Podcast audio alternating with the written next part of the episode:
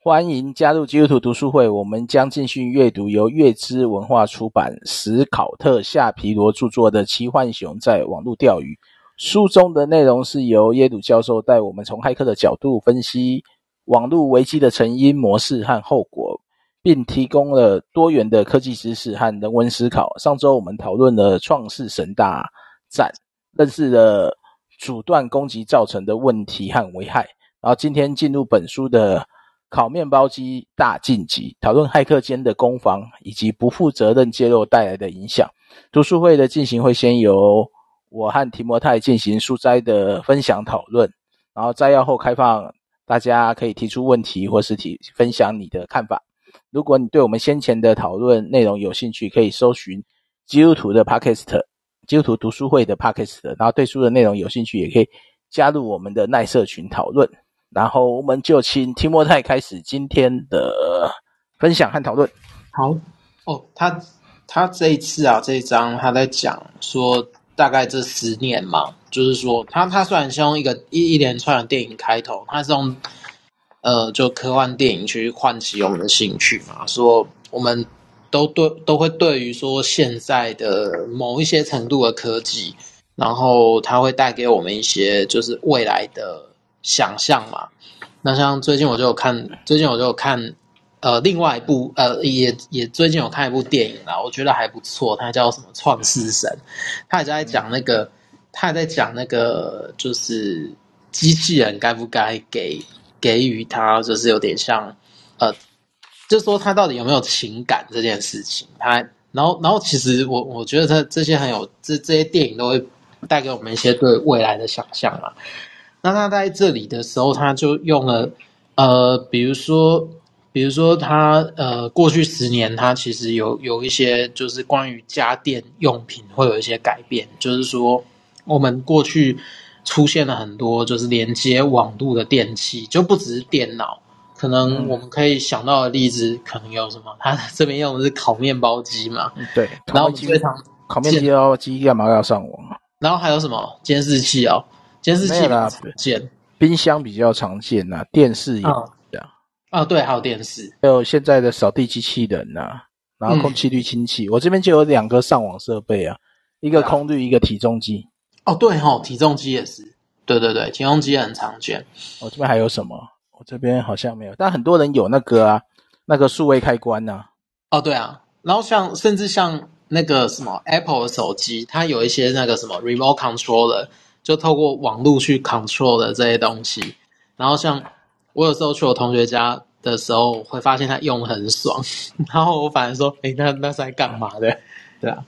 那点好你去看小米家电吧，因为它哦是对啊属于嗯比较实惠的，叫做什么智能家电对哦，诶，它翻成智慧家电了，不错不错，有台湾话，对啊，对啊好那很多那东西呀、嗯，好，继续那它其实某种程度就是说，呃，比如说它出现这些电器嘛，可是比如说它并没有，比如说我们现代的电脑产业或者是法律制度，它没有，它有一点点没有像那个科幻电影一样，就是意识到这种新科技的的危险，这样。那包含说，比如说过去的科幻电影在想象那个网路的时候，我们可能会想象像那种魔鬼终结者那种天网或者是什么之类的，可是他不会去想象说，就是这种诶僵尸网路，就是我们上面讲的那个呃，对僵尸上网一路，章上对一上一讲章的讲的。阻断攻击会需要的这些僵尸哦电脑，对，然后就是说它是源于那个被恶意软体感染的那个就 DDoS 系统，然后它组成了一个巨大网络，然后这些就是它会让骇客的攻击模式改变嘛，然后去遥控很多智慧家电这样。可是它这些就是说你会发现说这些操控僵尸网络的，他们都不是，他们都不是那个。呃，年长的骇客，他们反而是一群年轻人，他们知道这种物联网的潜力，所以呢，这就会让他们的比如说攻击跟变变得更加的难以防御，或者说他的攻击手段就变得更多，这样因为需这些年轻人才有想象力啊，对啊，不然你不会想象说这些上网还能做哪些事。我觉得我们会被自己的生活形态局限到各种应用的可能。嗯，所以这边就在讲啊，就二零一六年的九月嘛，然后就是说，呃，他在讲那个未来，就是这个僵尸网络的那个控制的这个这个控制器嘛，他怎么样去击败他的对手这样子。那反正就是说，后来经过一番波折，就是讲的那个在在在发表那个史内尔，他才搞清楚说，就是这个对美国网络最大的威胁，并不是，就是说它有点像是未来，并不是那个什么，就是由国外去攻击，然后想要刺探美国网络，而是美国自己本土的 青少年他们自己弄出来的。然后就是说，他们有点像是一群年轻人在网络的，就是有点像蛮荒世界，然后他们在争夺说谁可以掌控最多的僵尸网络，去瘫痪对方的那个网络运作。所以它其实应该整整体看起来都是游戏平台中间的，就比如说前面的 Minecraft 嘛，嗯然后还有后面讲的那个 Xbox，就是 Xbox Play PlayStation，呃 TV game 的主机啊，对对对对，TV Game 的主机还有任天堂，这个都有可能会变成是这种阻断式攻击的的的目标。然后，呃，好了，他就简单的来解析那个僵尸网络嘛。那那个僵尸网络就是它，它其实是起源于一种人性上面的漏洞，就是说，比如说这些物联网，就是把呃家电连上网络这种东西嘛，然后它在呃比如说使用者上，它几乎不会更改那个账号跟密码， 那因为不会有人在乎你的，就是除非你是怪人。不然没有人会在乎你的烤面包机是不是会被骇客入侵，因为骇客如果入侵的时候，他还能拿来干嘛？就是就、嗯不能干嘛？拿来烤面包嘛。 所以，所以很多时候就是呃呃，根本没有办法去去去想，然后这些安全漏洞就很公开的被放在网络上这样，然后加上说它其实用了一个非常不安全的系统叫 Telnet，就是说那 Tail 多数的 Tail 那不是系统，而是一个通讯服务啊，哦对，就是说它好像是用那个比较不安全的那个 Telnet。应该是他说是早期的通讯协定，因为然后它 Tail 很容易被攻攻陷嘛，对不对？它不会去验证说你讯号请求端的来源。嗯，正常早期 Tailnet 它就 Tailnet 以前的功能就是 BBS 啊，嗯主要会用在 BBS 或是用于设备的直接 console 登录，嗯所以它在安全上预设就没有管太多，而且它有通常它会拥有你设备来讲，它拥有最高的权限，哦，所以就变成它很容易登录，然后去取得系统控制权。对，所以尤然其后是然后诶反正它就被用在那个家电或物联网的主要设计上面。然后他有提到另外一个问题啊，就是因为大部分的密码都是公开的、那种对啊预设，然后一般使用者也不会去改预设密码，哦，对啊，除非你是怪人。所以他所以他就会在网络上去扫。其实大部分不是外网扫，是你内网有一个有一台电脑中了这个呃僵尸僵尸城市以后，他就会去扫内网的所有设备，哪些可以 tail 内登录，他就会去串取得然后它就会变成说，另外一个对僵尸啊。就就是说它就是说攻击者想要攻击的时候，他就会把这些东西拿来去攻，就是说你的这些串联的设备，它就会变成它僵尸的那个来源。对啊，就是它的设备会有哪些？通常它就是进入一个家庭，然后去扫你所有的设备，扫完以后，这些设备未来就可以同步发动攻击。也还蛮惨的。好，然后呃，反正他就是说，未来这个病毒，它反正诶也不是病毒，反正就是说它那个僵尸网络的这个系统，它就是透过物联网上面常见的漏洞嘛，然后就是反正。关键就是生产商把装置的预设账号跟密码放在网络上，反正他就会写在使用说明书，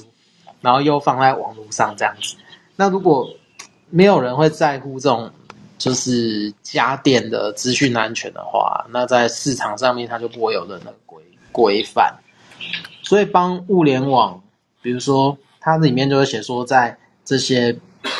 呃帮物联网设计，然后写控制代码的厂商，通常它就是供应链的最上游。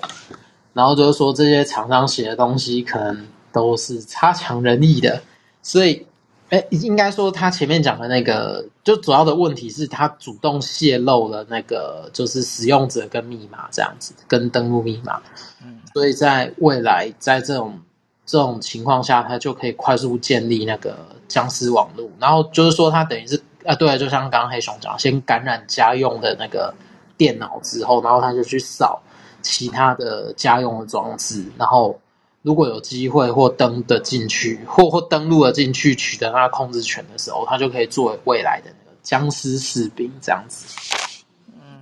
那这里就会讲到说，呃，反正说那个帕拉斯挑战那个 Google 的过程啊，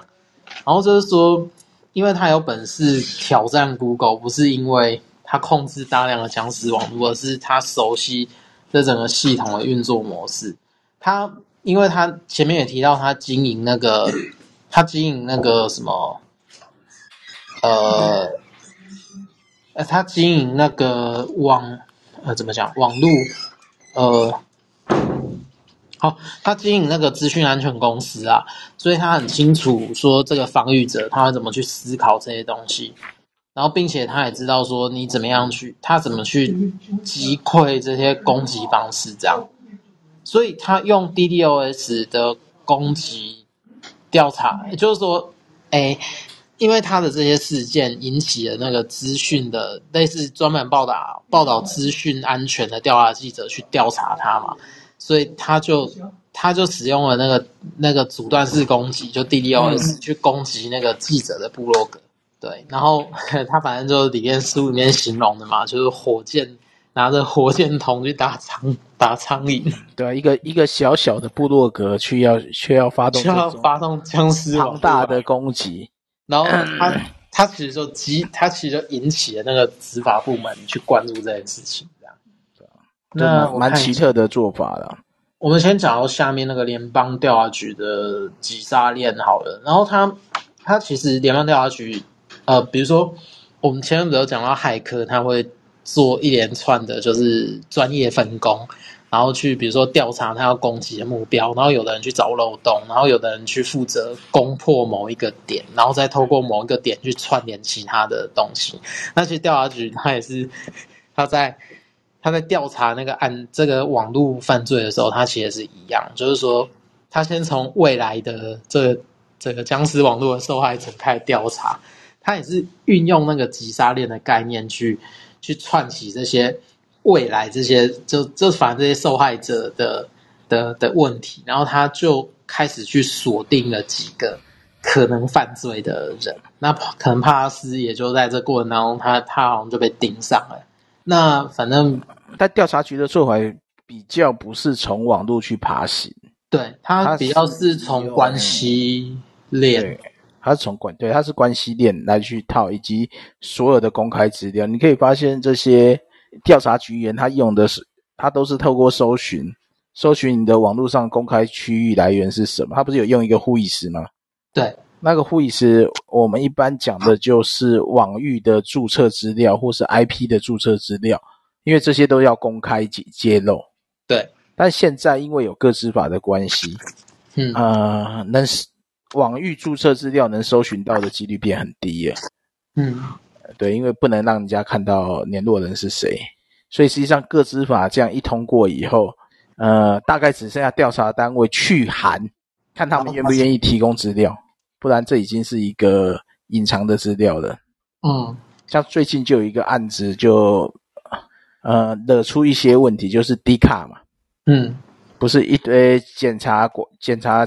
检调去搜查吗？对，因为他们不愿意提供资料，他们用个资法为由拒绝提供。咦，竟然有这种的，对，而且还收还被收了两次。但因为他已经先犯法了，这个在各国来讲，各执法不能去凌驾去刑事办案，只要他有犯罪属实的话，嗯，所以这个就有点麻烦。新闻有了，我来贴一下新闻好了，嗯这是最近才发生的。嗯但是这个，因为我们自己也收过政府公文，那个警察局来的公文，正常应该不是警察局来的，应该是侦九队来的，啊就网络警察来要资料。嗯然后我们这次是收到地方的警局，嗯然后来函跟我们要说这个会员的注册资料跟 IP，嗯对啊，我们也只能这个像这种来函他已经犯罪属实了，我们都通常都会配合提供啊。所以像迪卡这个做法就其实蛮少以台湾公司来讲蛮少见的，完全拒绝提供，嗯所以它变成警方用搜索搜索票去直接去查公司，这很少见啊。对啊，但有一种可能是我提供也没效，因为我自己也不知道，我全部加密，哦，好，我可以提供给你，但是我没办法解密。嗯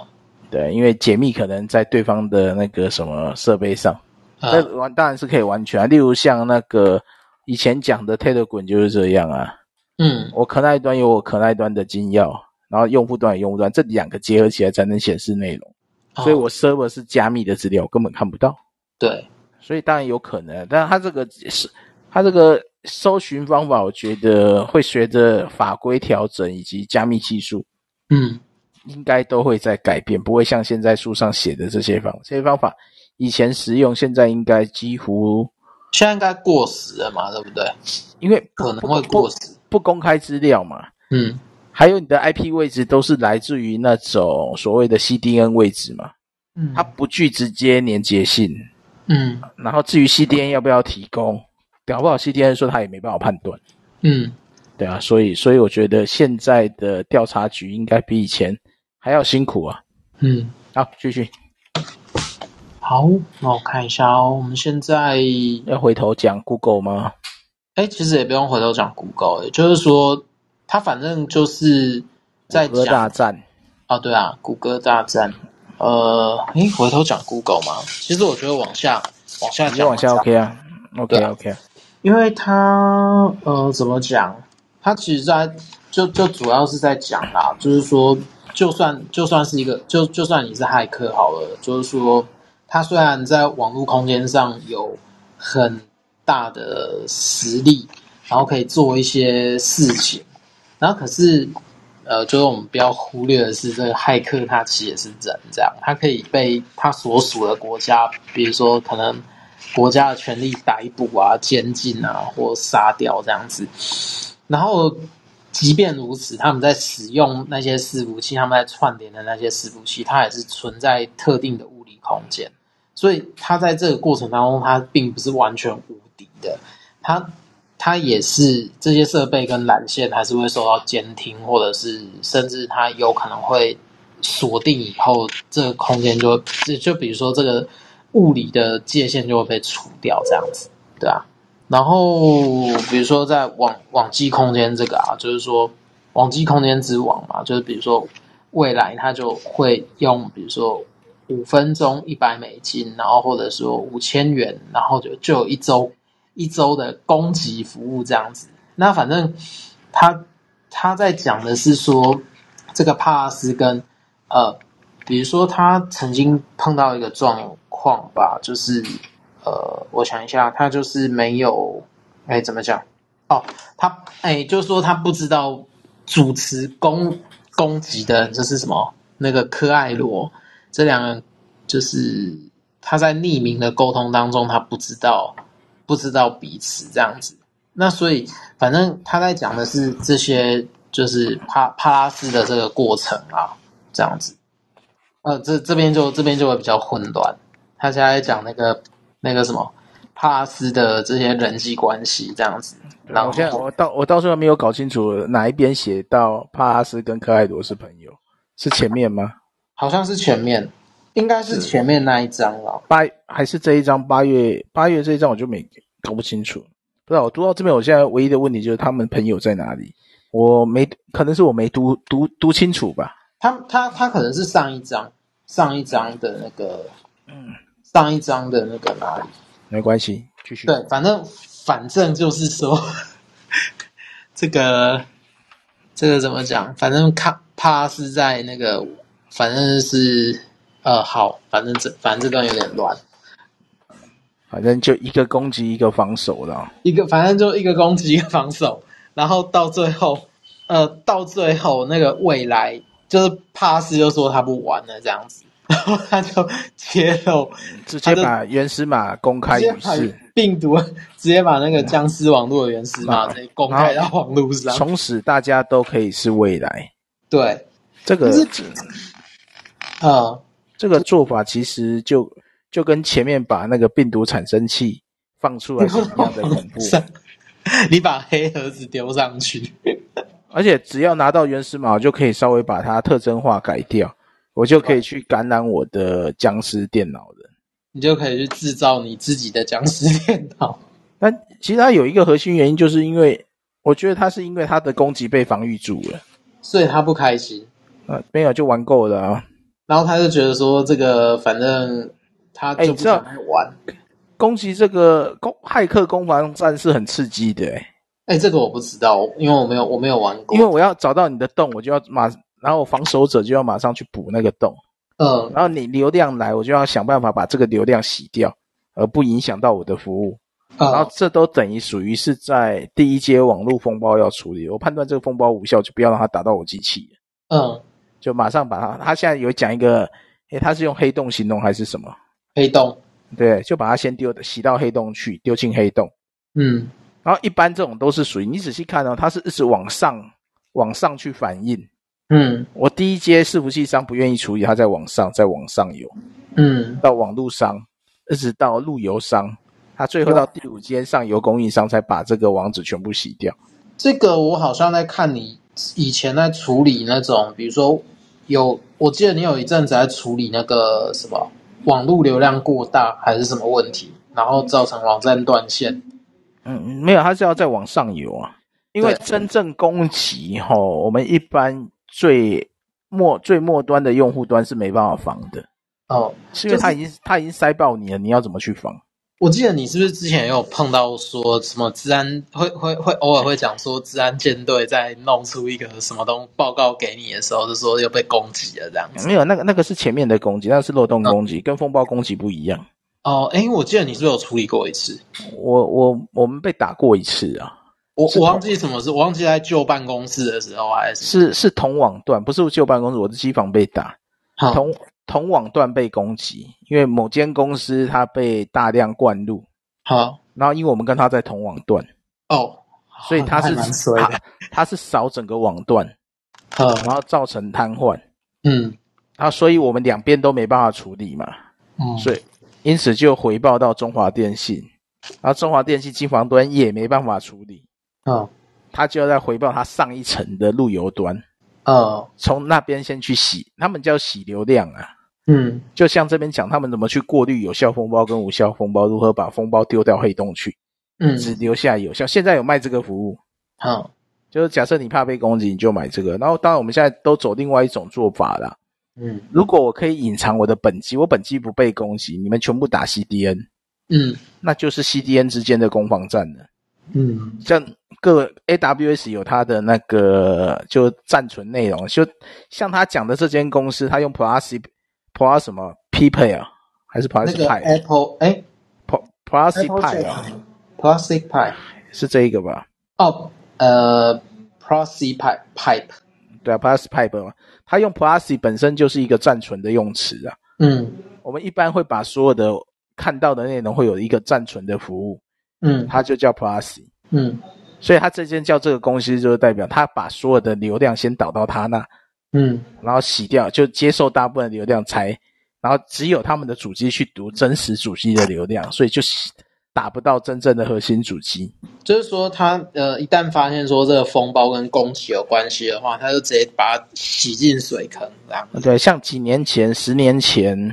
应嗯该也差不多十年前了，总统府网站就有被这样攻击过了。嗯那就是去把它流量，不要让它打到真正的主机，就不会挂。嗯我说网页全部变 Plus，你再大流量浏览，你都打不死它。嗯因为这些其实大部分的风暴攻击都是正大正常流量，还不能随便动，嗯所以你要有一个公司去判断它的流量是是真正的还是假攻的。击啊。对，这就防御方嘛，防御方就必须要能在第一时间判断，然后把无效的东西打掉，然后不去攻击到真正的主机。这个其实有点复杂，但是你就看到这是两个骇客之间的互攻嘛，嗯你打我，我打你嘛，看谁撑到最后嘛。嗯，然后最后他们有用一个方法嘛，然后最后还要洗掉的嘛。对对啊，他怎么洗掉？当然他没有没细节，他不会讲清楚。对，但是他们总是有办法把它洗掉。反正就告诉你，你打不到我真正的主机，你所有流量都被我洗掉了。嗯，那他也后面就就决定就不玩了，就说好吧，你这样，既然你们有办法洗法，这其实就是谁流量大谁赢啊，哦，对吧、假设我自己的流量大，你打不死我，那小心我用我的流量去打你。呃，对，这种东西我做过，嗯，啊，好，但要相对是我大去打小才有用，对啊，如果你小是小去打大还是找死？对吧、就是你如果你是小的，你永远打不了他，他没有感觉啊。嗯你知道现在网络，我们大概都还是算一枚、一枚、两枚，然后再加一到一百枚、三百枚，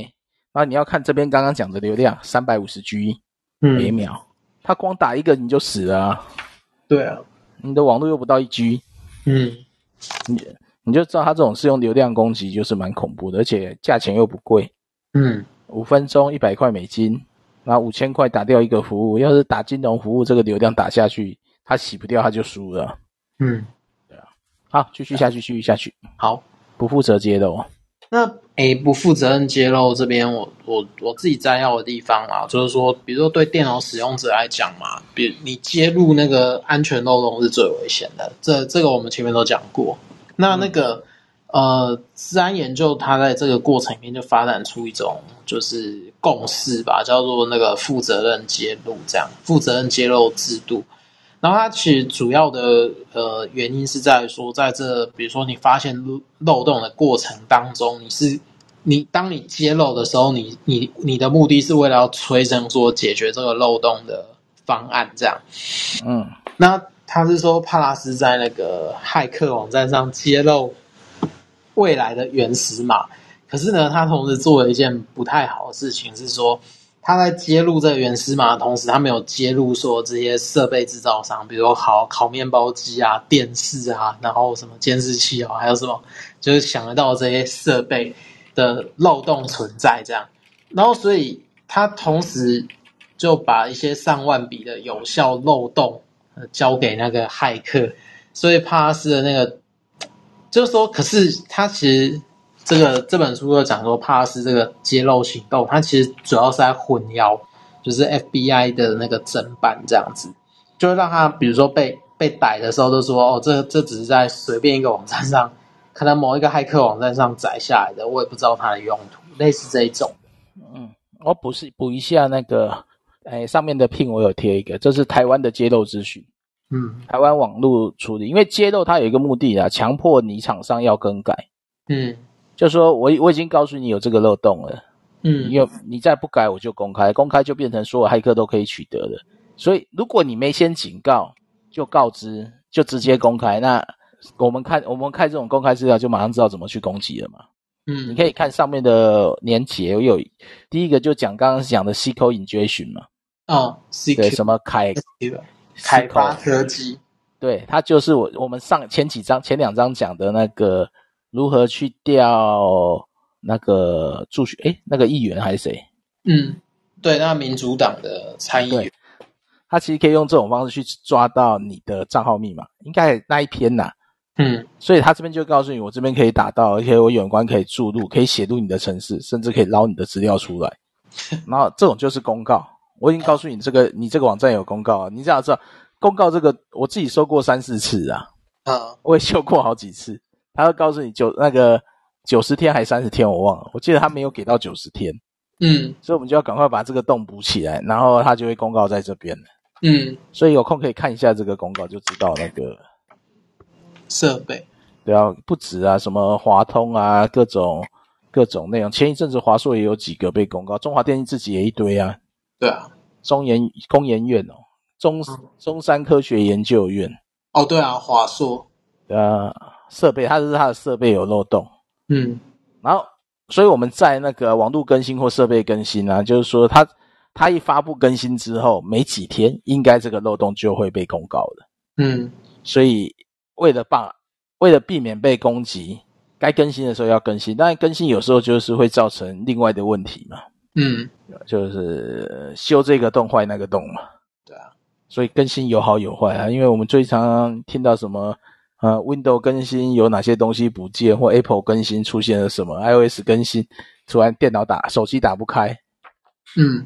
对吧？最近蛮多这种惨案的，但是就是因为他们不更新不行，是因为会被公告。你可以看旁边的号码嘛，一嗯年就被公告到多少号了嘛，嗯都算万的好不好？每年都是上万个漏洞，嗯对啊，这个我有订阅，所以我都有看。我是要看，搞不好我自己被公告，我没我没注意到， 嗯，纯粹是这个原因。所以这个呃，这个网址可以留着啦，但平常应该用不到啦。就是让大家知道公告就是这么一回事，你的东西什么漏洞是什么问题。嗯，好，继续继续，你想要，未来好我找一下。哦哦哦，OK，好，反正那个未来它就是引起了那个治安社群跟执法机构的注意，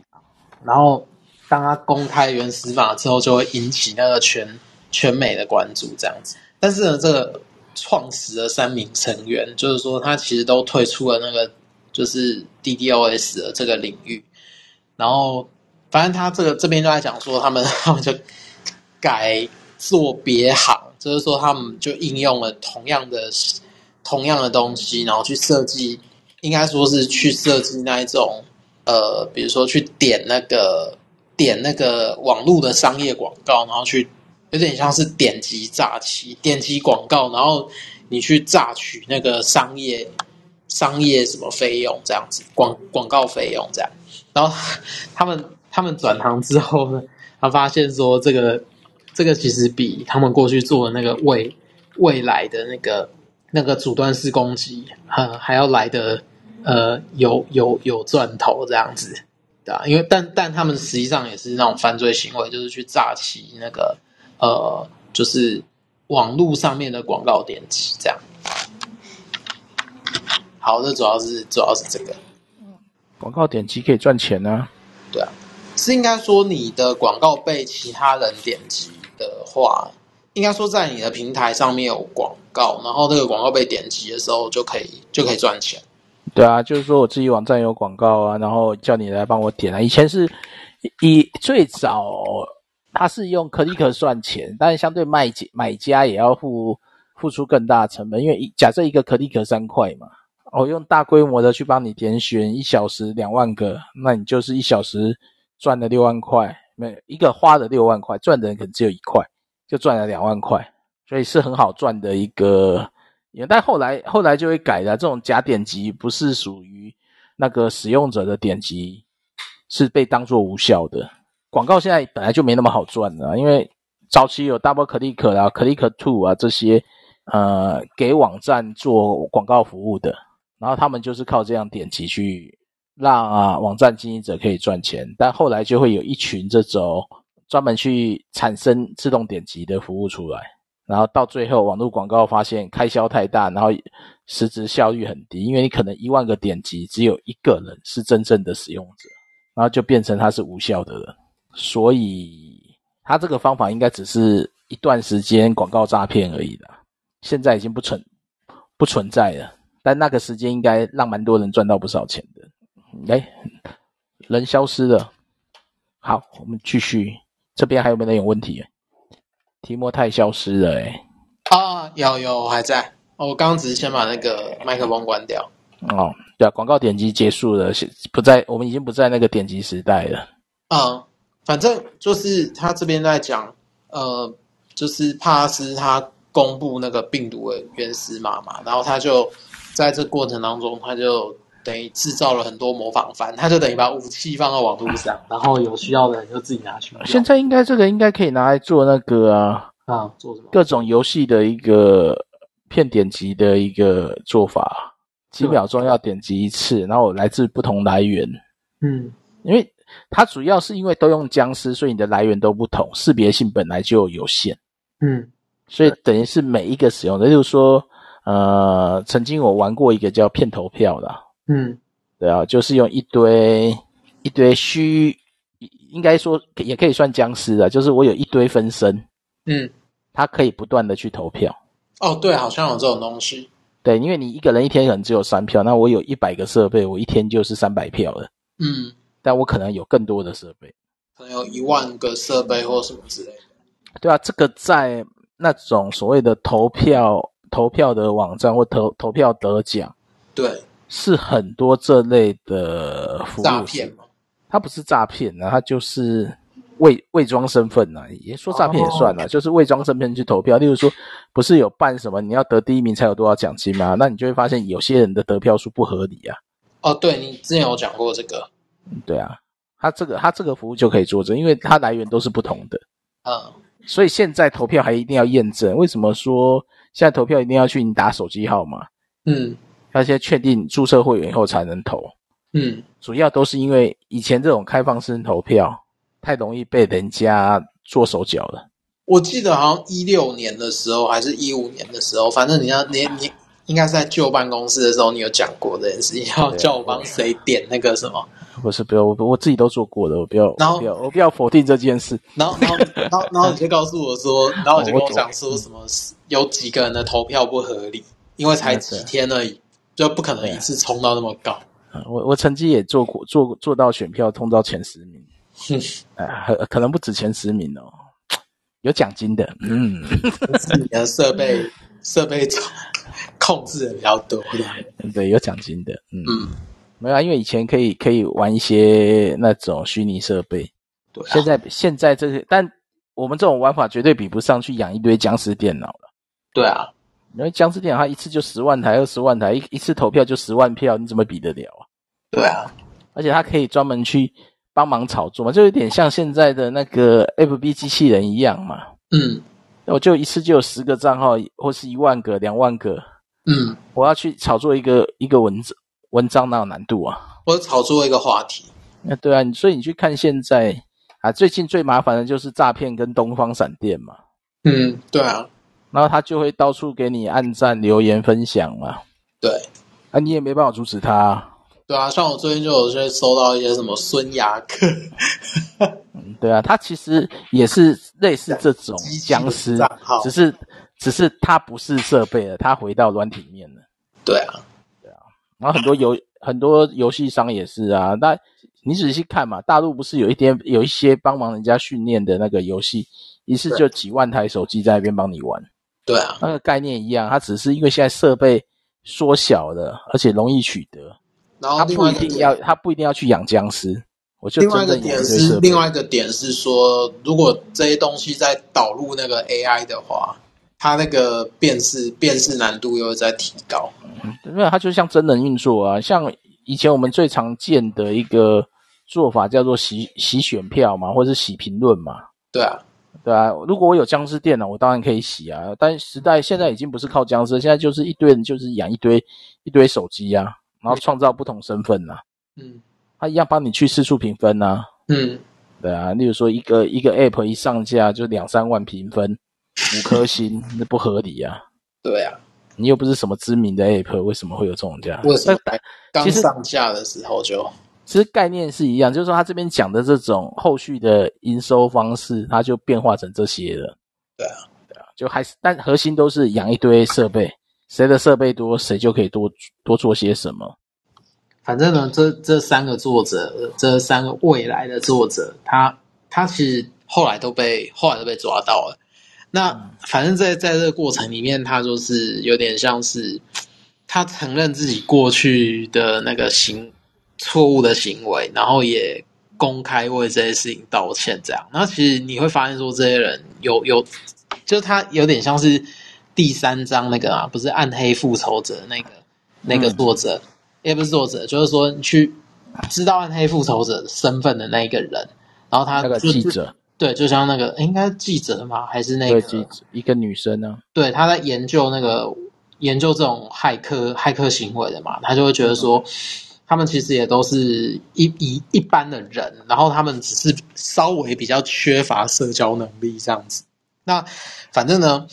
就这些骇客他就是呃反正退出江湖了嘛，那可是他借着去协助那个 FBI 去处理处理后续的模仿犯，然后他就换得他可以去减刑的那个机会，所以后来好像好像我记得法官没有太为难他们，然后他们也去面对他们之前犯下那个那个问题，这样子，嗯对啊他们就罚勤呗，对啊，就罚就钱你嘛，去你去满满足帮帮联邦调查局满足多少时数，对啊，然后就是把， 对，反正就是这样，呃，公主众要是他们是初犯啊呐、然后又是年纪轻不懂事，对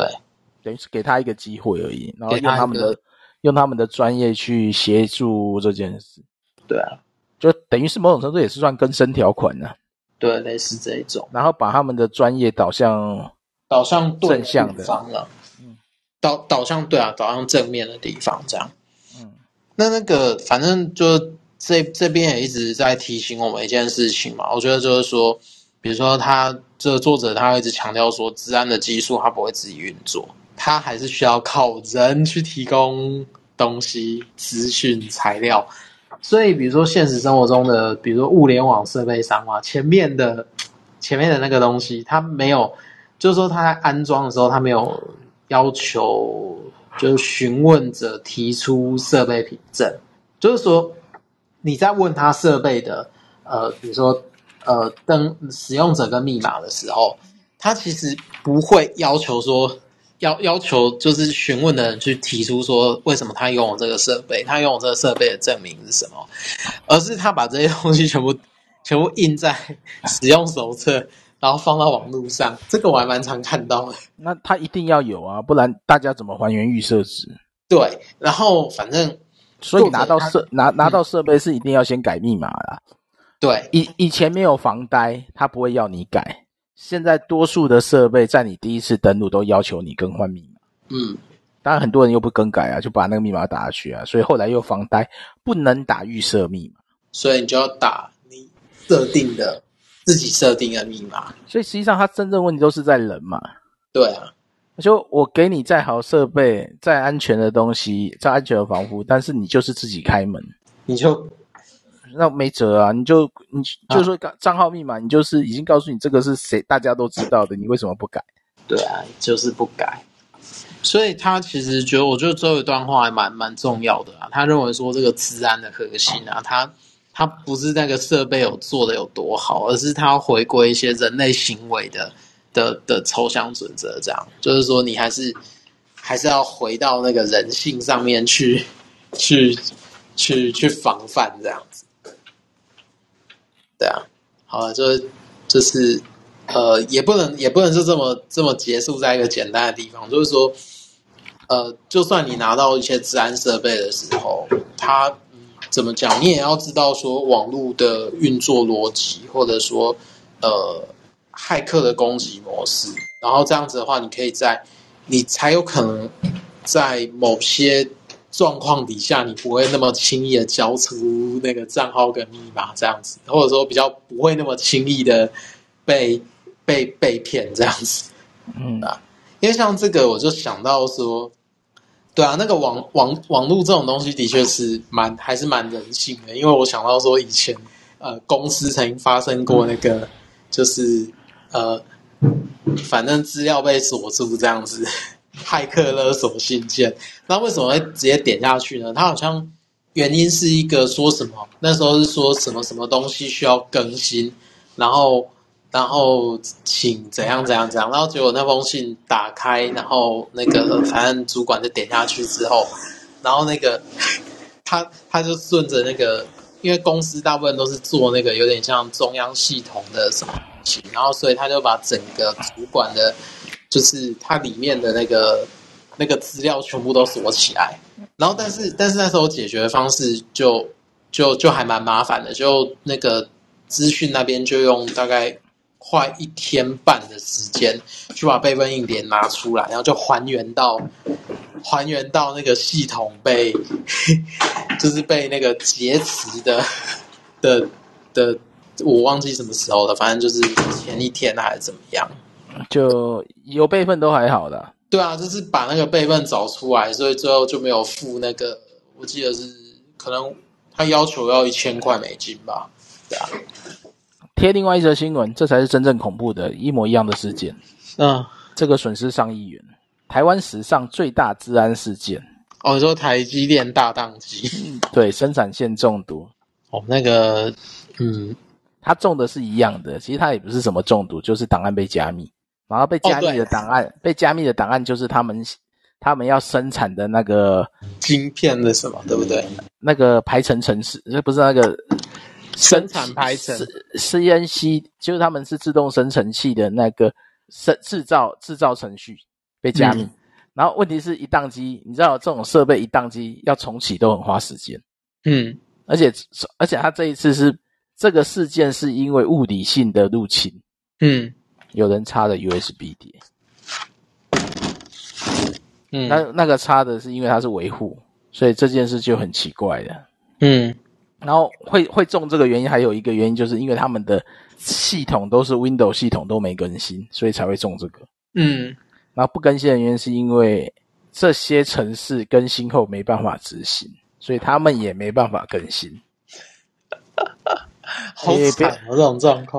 我跟你讲啊，这件你要知道，F 十六还在用 Windows XP 哦。嗯因为很多时、很多时候这种作业系统是我没有符合那种新新的城市运作，嗯一更新变成我城市不能运作，那我就被迫不能更新。啊，不能更新的最安全状况就是不上网、不外接设备。对啊，那理论上设备不会有问题，但是但是你一插上外面的，或是你有外部设备，你根本就无法解决。你只要插进来的时候，你就会发现，嗯，对啊，像像像一个是城市问题，还有说你的服务不能停机，哈，就台积电那些设备是不能停机的嘛。嗯，每次重启都要花很恐怖的代价 嘛，对，五十二亿，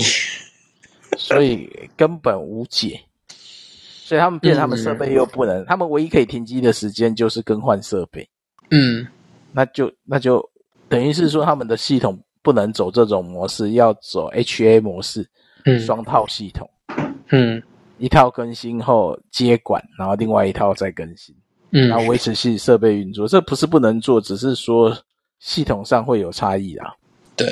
呃，这但这个跟今天的 DDoS 又不太一样，这个是比较像前面讲的蠕虫，那个加密病毒其实是蠕虫，哦，是哦，那个我就不知啊道，我就不知道那个性质，它是蠕虫，它是去爬你网络上所有档案跟电脑所有档案，嗯，它不是封包攻击，也不是阻断攻击，也不是让你变僵尸，它是不是其实你只要点开那一封信的里面的连接，它就会中了，对不对？呃，通它通常是一个应用程式啊，嗯，哦，对好对对对对，然后下载下，你以为它是那个，你以为它是一封 Word 档案还是什么？它可能就像刚刚前面讲的什么 Windows Script 啊，嗯，那一些一打开它就有系统权限，就直接执行，然后所有档案都被加密。假设你有网方的那个有开网络硬碟的，嗯，它这边有写 SAM 吧 SMB 嘛，对，或是说其他的其他的模式，它就可以马上快速覆盖。它其实概念跟蠕虫很像啊，对啊，它就是在你的这个网络去扫描所有它可以接触的东西，然后再开头把它加密，那你的软体就打不开了。它解密其实也很快，就是把开头砍掉。问题是你要怎么去加去解开它，才那个 key 才是关键。对啊，所以就就跟你勒索嘛，你付我钱，我就给你 key，你就可以解。嗯，当然最实际的还是备份了、这逃不掉了。对啊，然后那时候就用一整天把把那个档案找回来，嗯，对啊，一整天的时间诶、然后几乎都是几乎都是要离线工作，然后就是说你会看到整个，你会看到整个还整个档案都点不进去，整个资料夹点不进去，然后那个所有所有未出版的东西都在那个资料夹里面，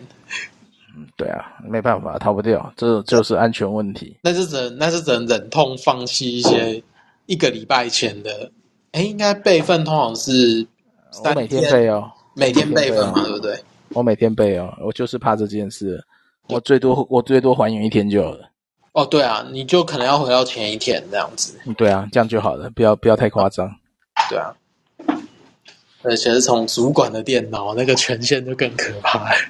其实主管权限应该给最低耶、因为他最不 懂。对啊，所以在资讯安全其实其其实权限规划是很好玩的，对，没错，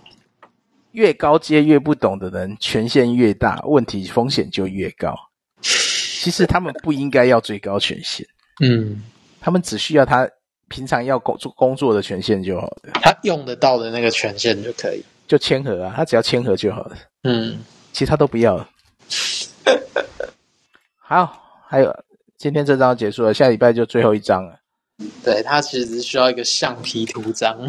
对啊，就盖章用哦，其做签合扛责任嘛，跟判断对错而已嘛。对啊，然后 IT 部分其实是就 I IT 权限还是留给 IT 吧，不需要真的给到最高主管。对啊。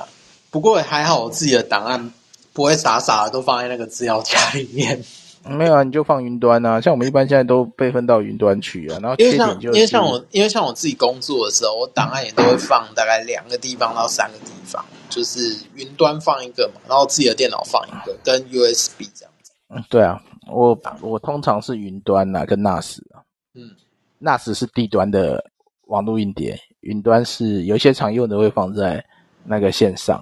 嗯，只是最近不是出现那个什么 Google 同步、Google Drive 同步，哦就把档案删掉的这件事，对，对啊，哎所以云端也不代表安全，就有很多，反正有很多档案很尴尬的地方呢。你就算放在地端，硬碟坏掉也是死啊，对啊，所以一定是多一份备份嘛，没错，多一份位备份，多一个地方，安全性更高。就是要狡兔好几窟这样子。对啊，对啊这也是我们现在要要处理的议题啊。嗯我们现在也没办法完全到狡兔好几窟，所以也很尴尬。嗯，好，那今天今天到这边吧。好，然后然后下一本要读什么？我们现在下礼拜最后一次聚会，下礼拜如果来得及，我们就可可能就直接改用论来讨论，可是以啊因为 Clubhouse 不能开放，但是我们会我会先跟提莫泰测试啊，如果可以的话，我就会把那个论的 ID 公布在奈群嗯，跟连结。但如果不可以，我们就还是继续在 Clubhouse，因为有一些录音的问题，我要测过才知道。嗯，测过确哦定没什么问题的时候，对，所以下礼拜就刚好今年的最后一次聚会，嗯，然后我们在 Clubhouse 的读书会也进行了一百三十次了。这蛮厉害的，一百三十次是几周啊？一百三十周啊？嗯一年才五十二周啊！我们进行了二点五年呐、对啊，好恐怖的读书会哦！哎，啊，来问一下大家有没有什么有什么对内容有什么问题，或是对改造论有什么想法的，可以开麦来讲一下。耶、看起来都没有。那我们来选书啊，下一本读什么？下一本，原则上是是属灵属灵偏硬的书籍，嗯目前有几本嘛，就是我现在我现在在想，《如意是与他与他的产地》，这算硬的吗？这应该算软的吧？麦格福哦，麦格福的话，就是他的他的呃他的那个写作方式比较是类似像教会历史或教义史的那种模式，要读也是可以啦，对啊，因为它是讲整个鲁易士的生平吧，跟嗯，著作。我看一下啊，带我看看，那这本很厚诶，五百四十四页，对，五百四十四页，那就来看它好了，不要研究了啦。我们来看这本好不好？另外，小凤跟 Rocky 觉得如何？呃，我我觉得 OK，可以啊，哎，我也喜欢。好，那那那我 OK， OK，就没有问题，这个是小凤提的，所以就不用特别问了。好。那我们下一本就先读它了，我看一下哦，他的我来贴一下连接哈、哦。呃，他有十二章哦，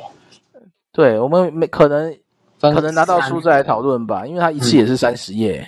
它并不薄诶。啊，没有十五十五章十五章，你知道它一次也三十页不薄哦。可是他有很多那个注释，所以他应该是到四百四百二十一页吧？到四百二十二十六啦，生平记事嘛，没有，生平记事不一定，生平记事不一定425，读所以你往前扣一页啊，四百二十五啊，对，四百二十五的话，分个四次，一次要我觉得我觉得有难度，我我看一下啊，它其实这个不难，应该就是把把一些把一些重要的东西摘出来，可能它的转折啊，它的什么的，看起来啊，可能我们用页数来抓的，可能一次两张或三张啦，对，差不多啦，然后就进行七次七次左右，一次吧，嗯，如果如果是麦格夫，如果是麦格夫写的话，对我来讲比较没有什么压力，因为这种东西就是，呃，对啊，应该可以很简单把它写出来，有可能。没关系，我们 就边读边讨论吧，因为它是如果说它有分段，我们可以更好讨论了、对啊，希望有。如果它内部有有有章节的话，嗯，好，那我们就明年一月就从这本开始，《好啊，可以啊。路易斯与他的产地》。对路易斯与他的产地。OK，好，还有没有人有要补充的？没有，没有，今天就到这边。下礼拜我会再公告是用论还是用 Clubhouse。嗯好，那就谢谢大家今天的参与。现在九点零九，时间差不多。好，各位晚安。好，晚安，嗯，晚安，谢谢。